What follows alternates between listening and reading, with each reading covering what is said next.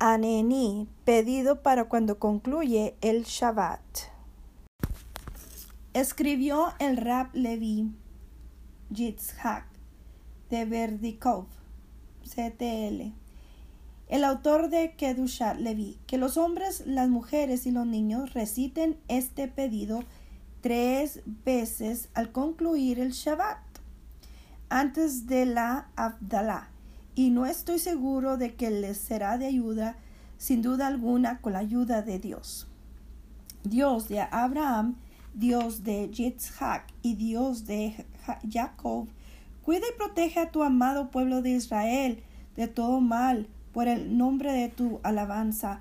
Al finalizar el amado y sagrado Shabbat, haz que la semana, el mes y el año nos traigan fe. Completa fe en los sabios, amor por los amigos, apego al Creador, bendito es Él. Creencia en tus trece principios, en la cercana redención, pronto y en nuestros días, en la resurrección de los muertos y en la profecía de nuestro Maestro Moshe. Que la paz sea sobre él. Señor del universo, tú eres el que da fuerzas al débil.